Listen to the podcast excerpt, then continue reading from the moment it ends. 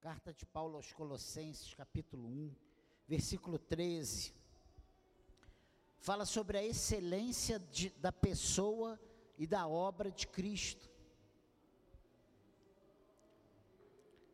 E ele diz assim: Paulo começa essa perícope dizendo: Ele nos libertou do poder das trevas e nos transportou para o reino do seu Filho amado, em quem temos a redenção a remissão dos pecados. Ele é a imagem do Deus invisível, o primogênito de toda a criação, pois nele foram criadas todas as coisas, nos céus e, na, e sobre a terra, as visíveis e as invisíveis, sejam tronos, sejam soberanias, quer principados, quer potestades, tudo foi criado por meio dele e para ele.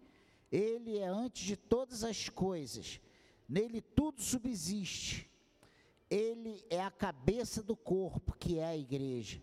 Ele é o princípio, o primogênito dentre os mortos, para ter a primazia em todas as coisas, porque Deus achou por bem que nele residisse toda a plenitude e que, havendo feito a paz pelo sangue da sua cruz, por meio dele, reconciliasse consigo mesmo todas as coisas quer sobre a terra, quer nos céus.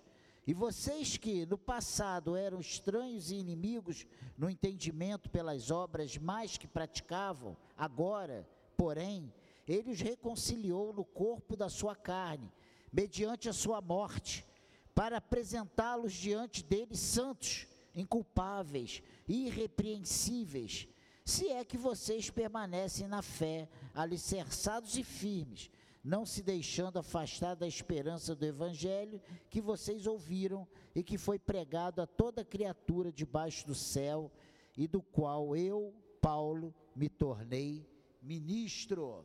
Amém, igreja?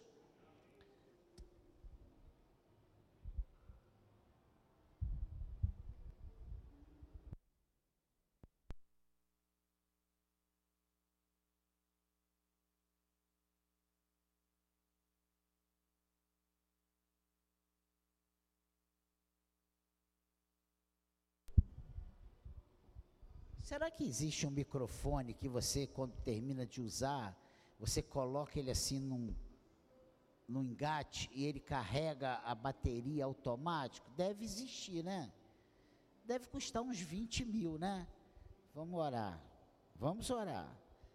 Quem sabe Deus toca no coração de um fabricante e eles queiram fazer um teste com a gente aqui no Gente Dentro, né? Colossenses, de 13 a 23, ele nos fala de uma coisa muito interessante: alicerce e esperança, né? Deus não nos chama para uma fé sem alicerces, tanto intelectuais quanto teológicos. É da vontade de Deus expressa nas escrituras, nas escrituras que sejamos conscientes daquilo que somos, fazemos e cremos. Se você observar, a palavra de Deus diz que Ele quer um culto racional. Ou seja, não é um culto que você entre aqui e você não saiba o que está fazendo. Ele quer que você saiba o que você veio fazer nesse lugar. Nós vimos hoje pela manhã João dizendo que no princípio ele era o Verbo, e o Verbo estava com Deus, e o Verbo era Deus. Olha que coisa interessante. E essa mensagem é fruto de observações feitas ao analisarmos a situação atual de parte do corpo de Cristo. E o que podemos esperar no Senhor para que não nos tornemos vazios em nossa fé. E aí, eu já falei sobre isso, né? Nem na ortodoxia, que é a doutrina definida a partir de um ponto de vista conservador, nem da ortopraxia. O que, que é isso? É quando colocamos em prática a sã doutrina. Então, a ortopraxia é aquilo que você faz como servo de Deus, que você coloca em prática aquilo que você aprendeu. Isso aí é a ortopraxia. É quando você coloca em prática aquilo que você crê, aquilo que você acredita, aquilo que você aprendeu da parte de Deus.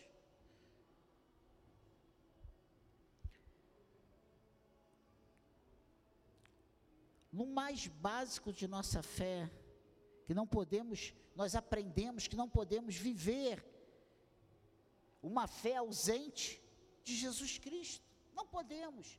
Nós precisamos, a nossa fé precisa estar alicerçada, baseada em Jesus. E para isso nós precisamos ter resposta para quatro perguntas fundamentais para a nossa fé cristã.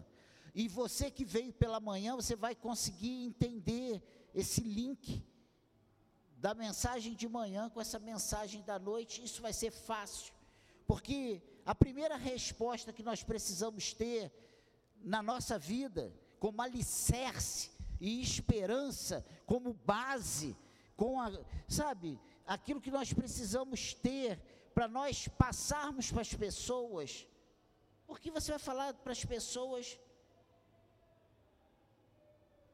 o quê? se você não aprender nada, se você não souber de nada, se você não entender nada, se você entra e sai daqui do mesmo jeito, o que, que você vai passar para as pessoas? E eu tenho batido muito aqui que nós não precisamos, nós não precisamos, sabe, de nada rebuscado. Nós precisamos abrir a nossa boca e falar o que Jesus fez na nossa vida. Mas até para falar do que Jesus fez na nossa vida, nós precisamos saber qual foi a obra dele em nós. Básico. Não, eu era um cachaceiro, eu continuo sendo, eu era um adulto, eu continuo sendo, eu era um mentiroso, eu continuo sendo, sabe, eu sou um trapaceiro, eu continuo sendo, eu, você vai passar o que para as pessoas? Você precisa dizer o seguinte: olha, eu era um mentiroso e o Senhor me livrou dessa mentira. Eu era um trapaceiro e hoje eu não sou mais, porque eu tive um encontro com Jesus e a minha vida mudou. Então a primeira resposta que nós precisamos ter dentro desse dessa ortodoxia e ortopraxia é quem é Jesus? Quem é Jesus? E nós vimos hoje pela manhã quem é Jesus. Jesus é o que? É Deus. Ele é o Criador, o sustentador, o Salvador. Ele recebeu poder para todo aquele que nele crê, seja feito filho de Deus, a saber o que crê no seu nome. Nós vimos isso hoje pela manhã. Então, quem é Jesus? Jesus, e nós vimos isso pela manhã, é a imagem do Deus invisível. Porque ele diz, né, com outras para, palavras, parafraseando o que João diz, ele diz: Olha, quem vê a mim vê o Pai. Então, quem é Jesus? Ele é a imagem do Deus invisível. Né? O vento, o calor, nós os sentimos, mas não os vemos. Em alguns casos, percebemos o vento e o calor por alguns dos seus efeitos. Assim é Jesus. Assim é o Deus invisível. Nós não vemos, mas nós sabemos que Ele é real. Nós sabemos que Ele existe. Nós sabemos que Ele se, Ele se faz presente na nossa vida. Quantos aqui já teve essa experiência de saber que Deus é presente, que Deus é real, que Deus, sabe, cuida de nós? Você, você, você já teve essa experiência? Então, essa, esse Deus, a imagem do Deus invisível, é uma realidade. Nós não vemos, mas nós sabemos que Ele existe. Nós, quando oramos, nós não somos malucos, nós não falamos sozinhos, nós sabemos que a nossa oração está chegando no trono da glória e que Ele está com seus ouvidos atentos aos nossos clamores. Então, nós precisamos ter essa consciência, porque senão nós não temos fé nem para orar.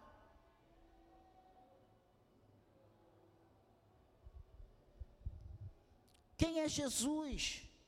Ele é o primogênito de toda a criação, o elemento mais importante jamais imaginado, fruto do amor do Pai.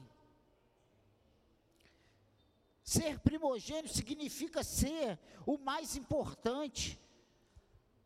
E na cultura hebraica, era o herdeiro, era o, principal herdeiro, né? Era o que dava continuidade aos, aos afazeres do pai, na morte do pai, ele que assumia todos os negócios da família. Vide a rixa né, entre quem? Jacó e Esaú, né? Enquanto vivos, ainda um vendendo a primogenitura por um prato de lentilha e o outro armando uma trapaça para receber a bênção do pai como primogênito. Jesus é o primogênito de toda a criação. Ele é antes de todas as coisas e nele tudo subsiste. Nós vimos hoje de manhã que pelo poder da sua palavra todo o universo se mantém em ordem. E não há o caos porque estão debaixo da autoridade da palavra de Jesus. Ele é criador dos céus e da terra. Sem ele nada existiria. Ele é o meio de criação e sustentação de todo o universo. E nós pensamos um pouco hoje pela manhã nesse Deus santo, poderoso, criador, sustentador de todas as coisas, habitando conosco, homens pecadores, habitando em nós, homens pecadores, falhos. Eu não sei a sua fraqueza, eu não sei o seu pecado, mas o Senhor sabe. E você pode não saber o meu, mas o Senhor sabe. E na realidade, tanto eu quanto você, nós somos pecadores. Mas nós somos lavados e remidos pelo sangue de Jesus. Nós fomos eleitos, escolhidos, separados pelo Senhor, pelo seu amor, sem termos nada para oferecer. Ele nos amou quando nós estávamos mortos nos nossos pecados e delitos. Isso é para nós glorificarmos, sairmos correndo, invadir aquilo ali, quebrar. Não, não, não. É só para a gente. Pensa nisso. É para nós glorificarmos o nome do Senhor. É uma bênção. Quando eu penso nisso, eu não tenho como me manter na minha estrutura. Porque eu sou amado pelo Deus Criador de todas as coisas, que pelo poder da Sua palavra haja, haja. E eu não estou falando, sabe, de uma coisinha insignificante, eu estou falando de todo o universo, sol, estrelas, sabe, terra, mar, plantas, animais, tudo. Meu Deus, é esse Senhor que nos ama. Meu Deus, Ele é antes de todas as coisas. Ele não foi, e como nós vimos de manhã, Ele não foi criado, Ele é o Criador. Olha que coisa tremenda. E nele tudo subsiste. Sem ele nada existiria.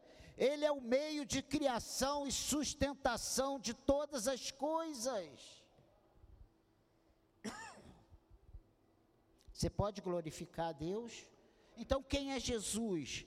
Ele é a imagem do Deus invisível, ele é o primogênito de toda a criação, ele é antes de todas as coisas e nele tudo subsiste. Você está vendo como é que essa palavra da noite se encaixa com a da manhã? se completa. Ah, mas o pastor pediu isso, né? Não. Veio a primeira, falou, não, não é para agora não. Veio a segunda, falei, meu Deus, mas aí está completa. É isso aí, é o Senhor no controle. A segunda resposta que nós precisamos ter é qual o papel de Jesus no cosmo.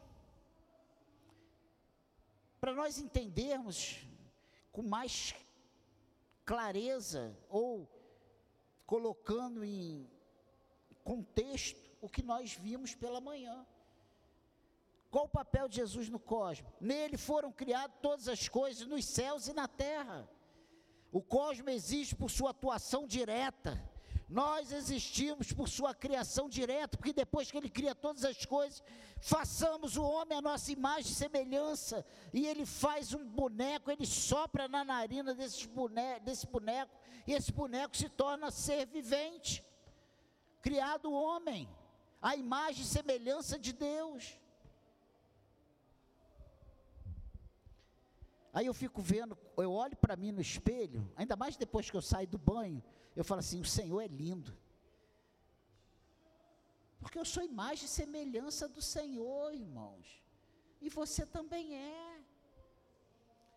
Pensa nisso. Nele foram criadas todas as coisas, nos céus e na terra. Isso precisa estar firme, porque às vezes, sabe, é uma coisa tão A mais B, sabe? Água com açúcar, chover no molhado, que parece que a gente passa por cima disso, a gente quer saber de coisas mais profundas, mais atuais, mas isso aqui é profundo demais. É simples e ao mesmo tempo é profundo. Qual o papel de Jesus no, no cosmos? As visíveis e as invisíveis, sejam tronos ou soberanias, poderes ou autoridades, foram criadas por Ele. Toda forma de subsistência existe por seu poder. Nós existimos por seu poder. Você pode dar glória a Deus por isso? Todas as coisas foram criadas por Ele e para Ele. Deus criou todas as coisas por Ele, por intermédio da palavra, o Logos que nós vimos hoje. E para Ele.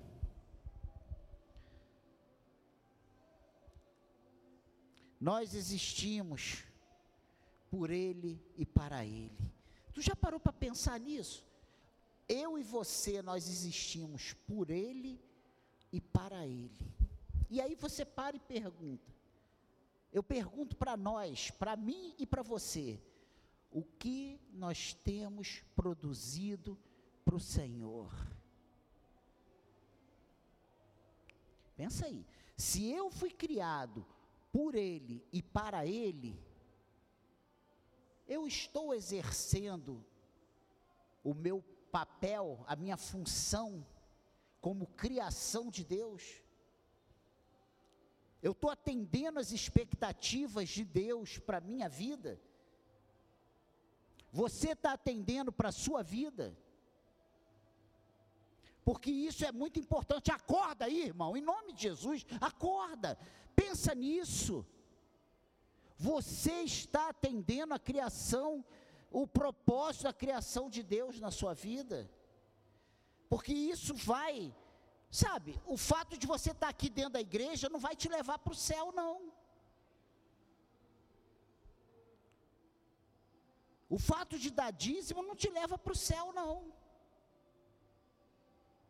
O fato de ser membro da igreja não te leva para o céu. De ser pastor, de ser diácono, de ser trabalhador, não te leva para o céu, não. O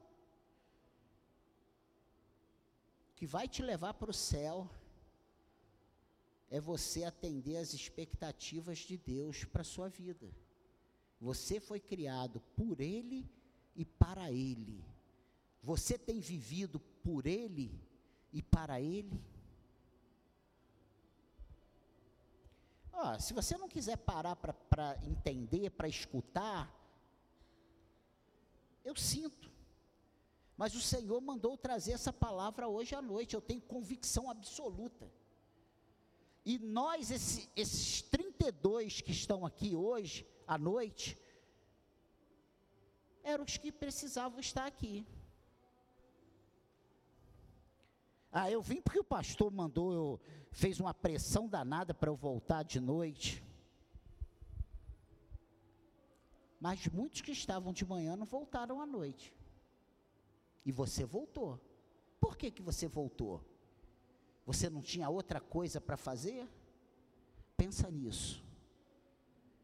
A nossa vida é conduzida pelo Senhor. Nós, a Bíblia diz que a fé vem pelo ouvir, ouvir a pregação, a pregação da palavra de Deus. Eu estou pregando nessa noite a palavra de Deus. Eu estou aqui em nome de Jesus, porque a gente, ah, tu está aqui porque tu é o pastor. Eu estou aqui porque o Senhor, pela misericórdia, me trouxe. Ou você acha que pastor não sente as mesmas vontades que você sente? Hoje eu não vou não. Podia ter falado, Márcio, prega aí.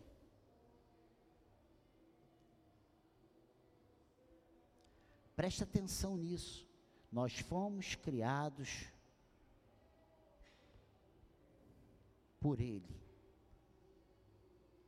Nós existimos por Ele e para Ele terceira coisa, terceira pergunta que nós precisamos responder antes de nós comermos sopa de ervilha. O que Jesus quer conosco? Está dentro desse, desse texto que nós lemos. Que Ele quer conosco?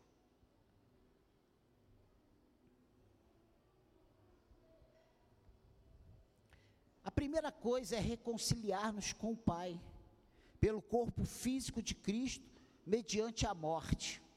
Jesus ali na cruz, ele pagou uma dívida que estava sobre a minha cabeça e sobre a sua cabeça.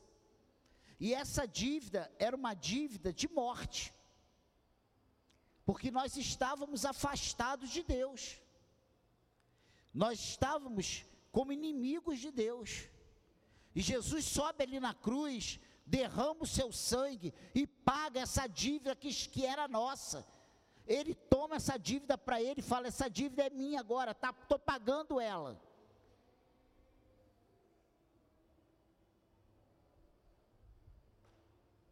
E agora?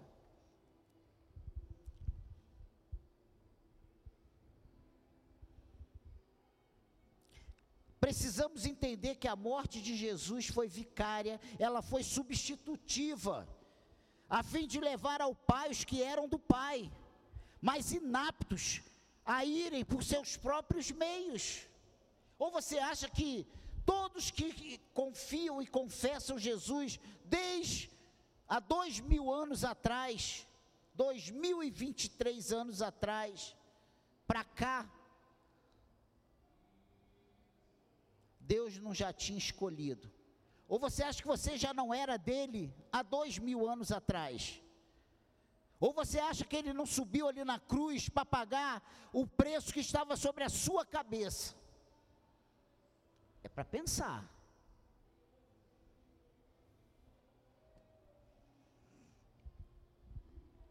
Jesus, quando subiu ali na cruz há dois mil, e vinte, vinte, dois mil anos atrás, dois mil 1900 e poucos anos atrás, mais ou menos dois mil anos atrás,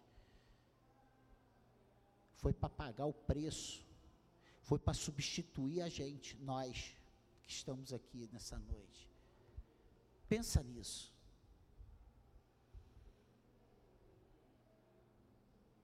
Ele simplesmente pegou todos que já eram do Pai e através do seu sacrifício está conduzindo, nos conduzindo ao Pai, coisa que eu e você não conseguíamos por nossos próprios meios, pelas nossas próprias forças, pelas nossas próprias pernas.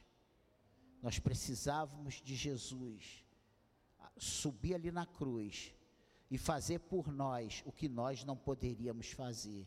E hoje nós achamos que o que fazemos é demais. Porque vinha três cultos na semana é um absurdo. A gente está muito cansado, a gente dorme o culto todo.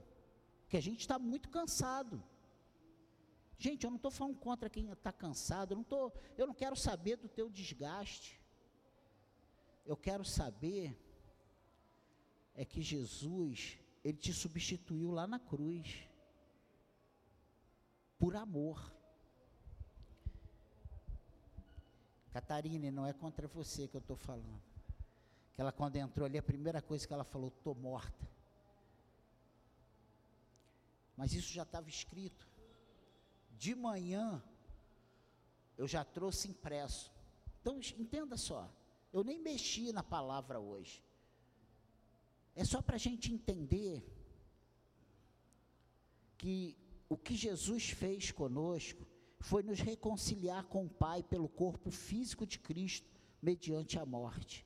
E essa morte foi vicária, substitutiva, a fim de levar os que já eram do Pai ao Pai, porque não tinham condições de ir sozinhos. Peraí, mas eu era do Pai? E precisei de Jesus, de alguém para me levar? Lá no Éden, quando Adão desobedeceu às ordens de Deus, esse plano salvífico já estava todo pronto. Antes dele pecar, antes dele fazer isso, o plano salvífico já estava pronto. Que isso, pastor? Ou você acha que Deus foi pego de surpresa quando chega lá e Adão está todo escondidinho porque estava pelado? E Jesus, aí Deus pergunta: Adão, mas quem foi que te falou que você está pelado? Como é que você sabe que está pelado? Se eu venho aqui todo dia, todo dia eu falo contigo. E por que hoje você, você me desobedeceu, você comeu do fruto? É, Senhor. Essa mulher que tu me deste, até hoje a gente usa essa desculpa, né, homens? Essa mulher que tu me deste, que mulher faz o homem pecar. Brincadeira. Pensa nisso. O que Jesus quer conosco? Ele quer apresentar-nos diante do Pai, santos, inculpáveis e livres de qualquer acusação. A palavra de Deus diz que nenhuma acusação há para aqueles que estão em Cristo Jesus. É isso que Ele quer conosco, é isso que Ele quer para nós. A exigência de sermos pessoas separadas para Deus, Ele quer que sejamos separados para Deus. E eu me sinto péssimo porque eu sou pecador, porque eu desobedeço, porque eu erro. Mas esse erro tem que causar um mal-estar em nós. Porque Ele nos quer santo, Ele nos quer inculpáveis, Ele nos quer sem pecados. É isso que Ele quer conosco, é isso que Ele espera de nós. Pensa nisso. Ele quer nos apresentar diante do Pai santos, inculpáveis e livres de qualquer acusação. A exigência de sermos pessoas separadas para Deus, santos, é acompanhada da viabilidade disso se dar. Porque quando ele diz sede santos, porque eu sou santo, ele está nos dando todas as condições para sermos santos. Que é isso, pastor? Sabe por que ele não dá as condições? Porque é ele que nos santifica.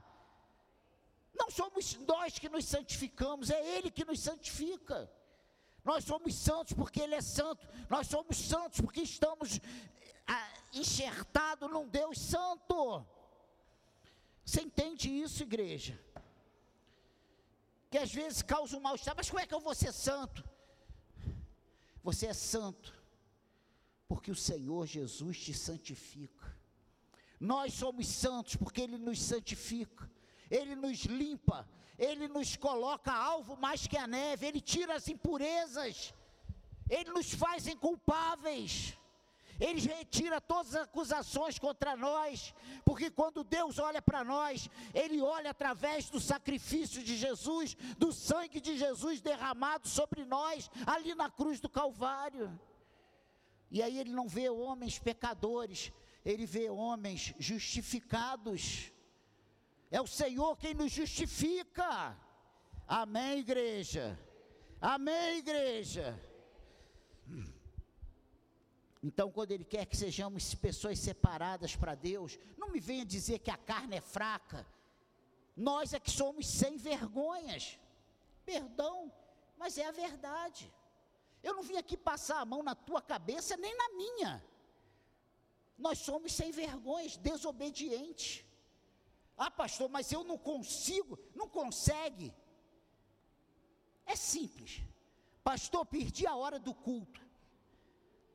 Você não perde a hora um dia de chegar no trabalho, sabe por que você coloca o relógio para despertar? Mas para vir para a igreja, ah, eu vou acordar na hora. Aí perde a hora. Falta de compromisso, falta de responsabilidade, falta de vergonha na cara. Que isso, pastor? Você veio me humilhar? Não, eu vim falar a verdade. Não venha com desculpa, porque quando Jesus voltar, não haverá desculpa para você. Ah, eu fui passear, ah, eu fui para o jogo, ah, eu fui fazer isso. Não há desculpa para diante de Deus, porque o Senhor nos deu todas as condições de vivermos uma vida santa, irrepreensível, inculpáveis, livres de qualquer acusação. Amém, igreja?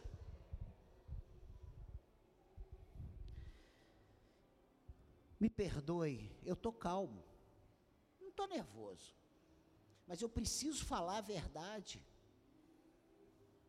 Nós temos levado no ano de 2023 um evangelho light, que só faz o que der, o que dá, o que está afim, o que pode. Os discípulos estavam sendo comidos por leões, estavam sendo enforcados, estavam sendo decapitados, estavam sendo açoitados em praça pública, estavam sendo presos. E eles não arredavam pé. Eu queria saber se todos que estivessem aqui saíssem daqui algemado, preso, indo para o pau de arara lá na delegacia, no cárcere, se a gente ia vir para a igreja. A gente já não vem porque tem jogo do Flamengo, porque tem praia, porque tem show, porque tem uma festa, porque tem um aniversário, porque tem uma casa de campo, porque tem isso, porque tem aquilo. A gente dá um monte de desculpa para não estar na casa do Senhor. Amém, igreja. Você não pode dizer lá na glória que você não sabia, porque o Senhor vai dizer, mas o pastor Daniel falou, e você ficou com raiva dele. Eu só lamento. Entre você ficar com raiva de mim, Jesus ficar com raiva de mim, fique você com raiva de mim. Mas eu preciso falar a verdade. O Senhor não me chamou para passar panos quentes no pecado, na, no erro, na desobediência. E olha, eu não estou falando aqui que você tirar férias, que você viajar. Não, não estou falando nada disso. Eu estou falando que nós estamos vivendo o evangelho do só faço o que der. Não me esforço mais, não vou mais. E a Bíblia diz o seguinte: quem quer ser discípulo de Jesus, tome a sua cruz e siga-o. Amém, igreja? Tome a sua cruz, se vira, é isso que Jesus está falando. Sabe o jovem rico? Jesus falou: ó, vende tudo, aos pobres virou as costas foi embora. Hoje a gente fica, meu irmão, vem. Eu já cheguei a pensar em vender a minha casa e comprar um ônibus para buscar os irmãos na igreja, em casa. Aí a Cláudia falou: Eu te mato. É brincadeira. Mas às vezes a gente tem vontade de fazer isso, para ninguém faltar. Eu já pensei em alguns casais então de manhã ligar, irmão, ó, acorda aí que está na hora. Mas não é essa a minha função.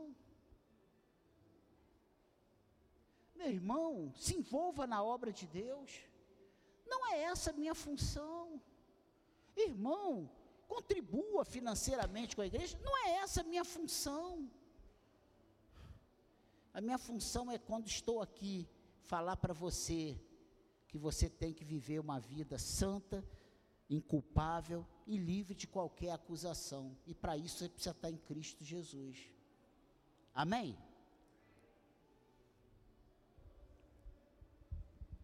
Então, essa exigência de sermos pessoas separadas para Deus, santos, é acompanhada da viabilidade de isso se dar. Pois o mesmo Deus que nos comanda a fazê-lo, dá-nos os meios de graça e sustento para tal. Então nós precisamos, tranquilamente e somente, fazer o que Deus está pedindo de nós, o que a palavra de Deus nos orienta. Ah, mas eu não sabia disso. A gente nem lê a Bíblia. E a quarta pergunta para a gente ir para casa é o que precisamos fazer. Então nós vimos, a primeira foi o quê? Quem é Jesus?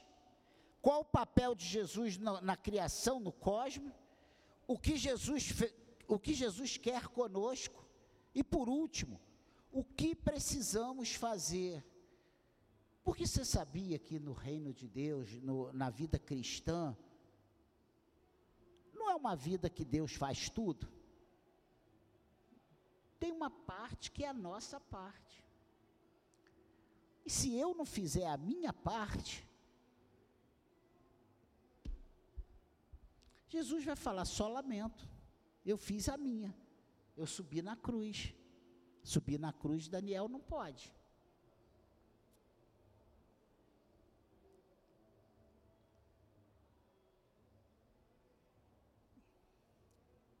Mas vir para a igreja eu posso. Viver em conformidade com as regras estabelecidas por Deus, eu posso.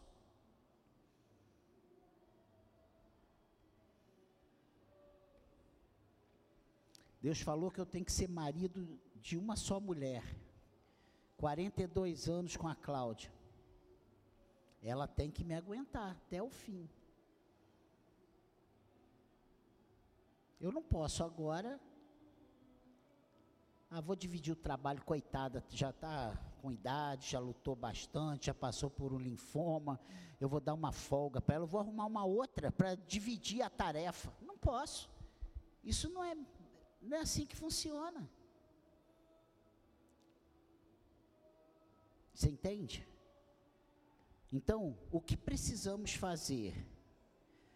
Precisamos continuarmos alicerçados e firmes na fé. A fé serve de alicerce profundo e de sustentáculo diante das intempéries não nos afastarmos da esperança do Evangelho. Você já leu Romanos 8? Romanos 8 diz o quê? Que nada pode nos separar do amor de Deus. Que, que é nada? Não, nada, mas tem aqui uma vírgula, tem um parêntese, tem? Quando eu digo que nada, é nada, nada é, é nada, não tem nada, nada, nada, nada que pode me separar do amor de Deus. Ah, mas o jeito que o pastor falou, do jeito que o irmão olhou, do jeito que, sabe, não, aquela pregação ali, pastor disse que eu não tinha vergonha na cara. Eu não estou dizendo que você é sem vergonha, não. Estou dizendo que às vezes a gente age, né, é só uma força de expressão. Mas eu falei que eu também sou. Nós fazemos coisas. Então é só, é só, é só um parênteses. Meu irmão, é a palavra de Deus. É o Senhor que está falando comigo e com você nós precisamos continuar firmes, não nos afastarmos da esperança do Evangelho. A gloriosa manifestação de nosso grande Deus e Salvador Jesus Cristo.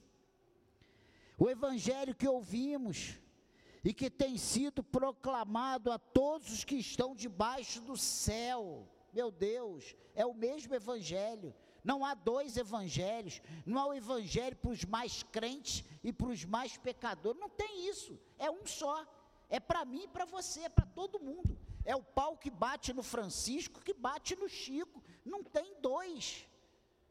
É uma coisa só. Porque diante da cruz todos nós temos a mesma estatura. Eu cresci, não, você diminuiu, porque eu já estou pequeno. Entende isso?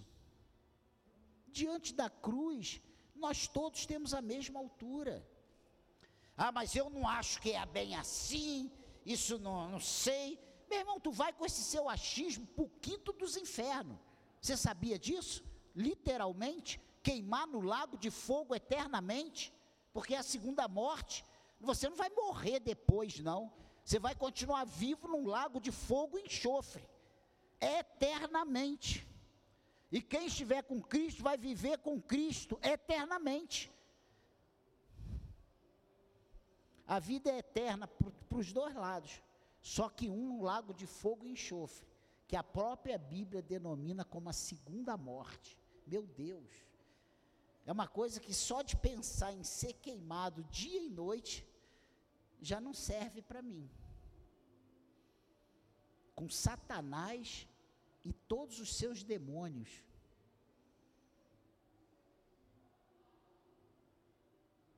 Vai ter tanta gente boa, tanta gente que paga dívida, conta em dia, um monte de gente que paga conta antecipado vai estar tá lá no inferno. Sabe por quê? Porque para ir para o céu ou para sair do inferno, não é conta que paga que vai te levar para lá, não é bondade, quem vai te levar para lá é Jesus Cristo, é o sangue de Jesus derramado sobre a tua vida. E é ser discípulo de Jesus. E ser discípulo de Jesus não é vir na igreja. Ser discípulo de Jesus é obedecer os seus mandamentos. Amém, igreja? Ah, mas eu não concordo. Tu vai com a sua falta de concordância para o inferno.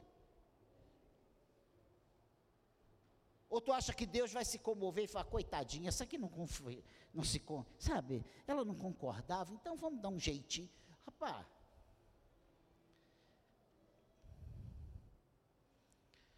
aqui na terra você pode arrumar jeitinho, mas lá no céu vai ser ruim de ter um jeitinho, hein? Senhor, em teu nome eu preguei, em teu nome eu profetizei, em teu nome eu curei, em teu nome eu libertei pessoas. O Senhor, apartai-vos de mim, porque eu não vos conheço. Vai ser seco, vai ser desse jeito. Mas eu fui, eu ajudei, eu era tão bom. Apartai-vos de mim, porque eu não vos conheço. Ele está falando de quem aqui nesse mundo era visto. Pô, eu já falei isso mil vezes. Pensa numa pessoa que prega muito. Pensa numa pessoa que ora e as outras são curadas. Que demônio vem e elas são libertas. Tem igreja aí que faz até culto, né, de libertação sexta-feira, corrente dos que. Então, até quem faz essas coisas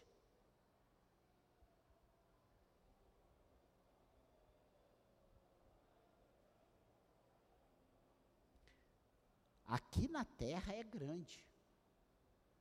Aqui na terra ele arrebanha milhares e milhares de pessoas.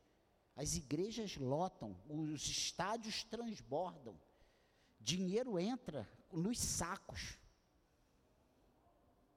E aí o Senhor vai dizer para essas pessoas que não estão com Ele, quem não está com Ele, os que não estão com Ele, deixa eu corrigir isso, Ele vai falar assim: ó, eu não vos conheço apartai-vos de mim. Aqui na terra tem pompa, né? Mas diante do Senhor, diante do Senhor, meu irmão, não vai ter crédito. E essa fé, ela precisa ser o alicerce. Precisamos manter nossa fé firme. E sabe quando é que a gente mantém a fé firme? É quando a conta está no azul, quando a saúde está no azul, quando os filhos estão no azul. É? Não. Aí é mais é fácil até da sua fé. Ah, hoje eu vou viajar, não vou para a igreja esse final de semana, né? Não, vou passar um mês fora, vou lá para a Europa, dar um, um rolé lá. Sabe quando a gente mantém nossa fé firme? quando a gente está com um filho doente, quando a gente está com um problema dentro de casa, quando a gente está sem dinheiro, quando a gente está em crise, quando todo o mundo está desabando na nossa cabeça, é nessa hora que a gente tem que nos manter firmes. Amém, igreja? Amém, igreja? Então, o Evangelho é imutável. Homens, pensamentos e eras passarão mas não cabe a nós abandonar o que tem sido proclamado a todos na terra. E esse evangelho tem sido pregado desde que Jesus subiu aos céus, desde lá da primeira pregação de Pedro, que três mil almas se converteram, até hoje tem se pregado esse Jesus crucificado, ressurreto, esse Deus 100% homem, 100% Deus esse Senhor que foi para o céu e vai voltar para buscar a sua igreja. Amém, igreja? E concluindo, de uma vez por todas, precisamos nos lembrar que Jesus não faz parte de um conto a ser usado em noites difíceis da vida. Ele é real, seu papel é real, sua atuação é real. Ele quer que você faça parte e ele quer que você coloque Ele para fazer parte da sua vida como um todo. Amém? Cabe-nos, cabe a nós tomar uma decisão, abandonar toda dúvida que nos seja enviada e nos agarrarmos ao que nos diz a palavra de Deus. Pois a bendita esperança está reservada aos que Jesus apresentar ao Pai, desde que continuem alicerçados e firmes. Amém? Está passando por luta, está passando por dificuldade, se agarre a Jesus, se apegue ao Senhor, porque se você agarrado com Ele, você está passando essas lutas, fique tranquilo, você é mais do que vencedor em Cristo Jesus. Essas coisas vão passar. E você um dia vai glorificar, vai cantar o hino da vitória mesmo que não seja nesse plano, seja lá na glória. Se a gente analisar a Bíblia, Atos dos Apóstolos, se tu pegar só Atos dos Apóstolos, você vai ver que ser crente não é uma boa coisa, né? Ou você é crente para ser preso, chicoteado, enforcado, crucificado. Teve um que foi Pedro, não foi Pedro? Crucificado de cabeça para baixo. Porque se ele ressuscitasse, ele ia entrar ia sair lá no Japão. É igual tem algum genro que quer enterrar a sogra de cabeça para baixo, que se ressuscitar, sai no Japão. Não acha nunca mais o, o caminho de casa. É só uma brincadeira. É só para você se descontrair. A Cláudia também é sogra. Pensa nisso.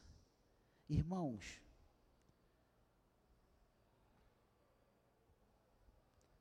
é porque Jesus, ele não está preocupado com isso aqui, ó. Isso aqui é pó e vai voltar para o pó.